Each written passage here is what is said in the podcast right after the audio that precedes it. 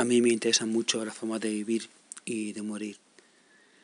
Y quiero hablar entonces de tres personas distintas y ver el modo en que se aproximaron a la alteridad, a la otredad, a la distinción psicológica, también cultural. José María Arguedas, que se suicidó, García Lorca, que fue asesinado, y Buñuel, que murió de mayor. Yo estimo sobremanera a Arguedas.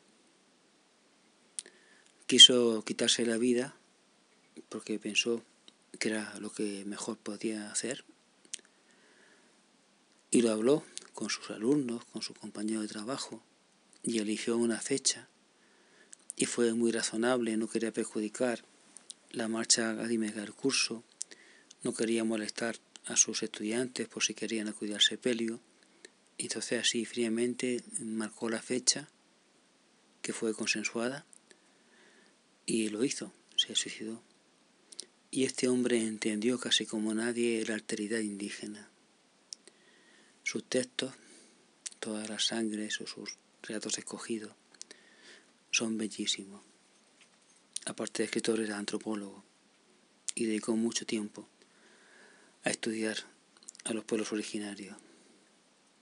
Yo ahora estoy trabajando en un escrito suyo llamado Los Escoleros, que lo quiero difundir, porque muestra ese conflicto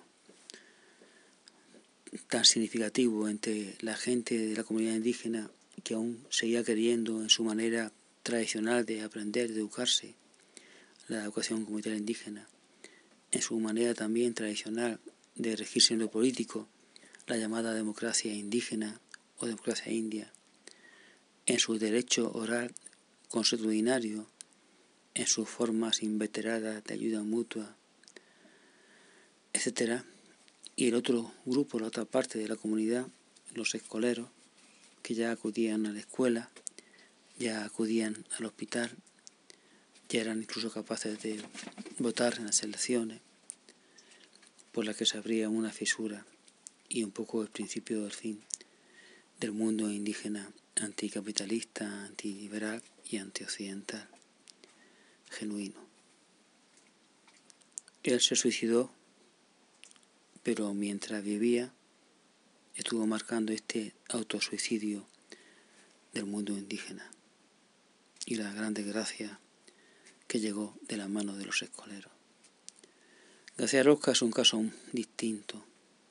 Tenemos sus obras sobre los gitanos que parecen que sugieren una simpatía con ese colectivo, el romancero gitano, por ejemplo, pero yo me estudié sus cartas a sus amigos, entre ellos Ramos y G y recuerdo que ahí aborrecía del mundo gitano. Decía que le molestaba que lo vincularan al gitanismo, que para él la cuestión gitana fue solo un tema, un asunto, que habló de los romanís como podría haber hablado sobre una aguja de coser, así lo dijo, o una presa hidráulica horrible la postura de García Losca, que fue fusilado, pero horrible. Es una impostura falsía. Buñuel, en su tan detestable película Tierra sin pan, también nos ofrece una descalificación absoluta del mundo rural marginal, desde una gran incomprensión, desde un gran prejuicio urbano, ciudadanista, también izquierdista. Mira ese mundo rural desde sus gafas, que son afectas al Frente Popular, a la izquierda, a la ciudad, al progreso, a la ilustración, al arte. Y lo que nos cuenta es realmente una mentira. Recordará una escena en la que se veía un maestro, mira un maestro, mira tú un maestro, que da pan a los niños, a sus alumnos, dice esa voz en off de Buñuel, porque toda película se basa en la voz en off, es como una charla o como una clase magistral, es un acto escolar, nos dice, el profesor, el maestro, perdón, entrega pan a los niños y observa que se lo comen para evitar que llegue a sus casas y sus padres se lo roben. De principio a fin, esa película es una mentira. Para argumentar esto, os remito a mi texto La gitanidad borrada, que está en mis redes y está liberada, se puede descargar sin ningún problema. Y ahí, paso a paso, punto a punto, voy dando argumentos, decía, a esta cuestión, a esta mirada xenófoba, en el fondo, artericida, de García Lorca y también de Buñuel.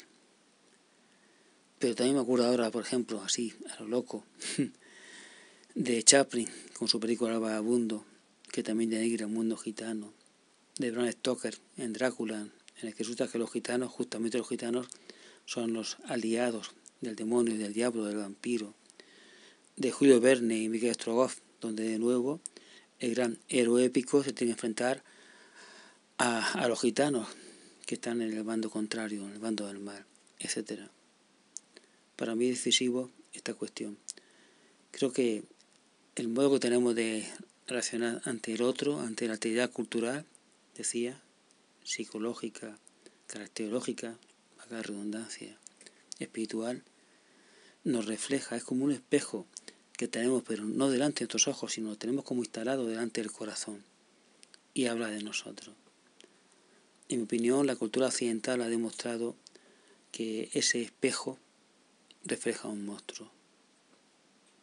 No estamos siendo capaces de aproximarnos a los otros sin la voluntad de integrarlos, es decir, de aniquilarlos, y también bajo conceptos epistemológicos, filosóficos, que nos impiden abrazarlo.